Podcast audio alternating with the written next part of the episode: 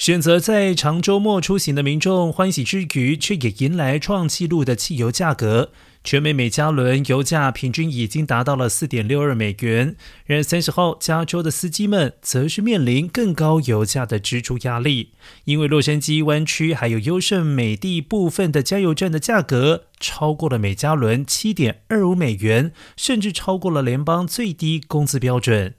根据 Triple A 的数据显示，加州的平均油价为每加仑六点一五美元，比起全国其他任何地方都还要高。由于税收还有附加费都算在燃料的基本成本上，加州人往往承受更高的价格。而与此同时，全国平均水平较年初上涨了百分之四十，远高过于去年平均的三点零四元。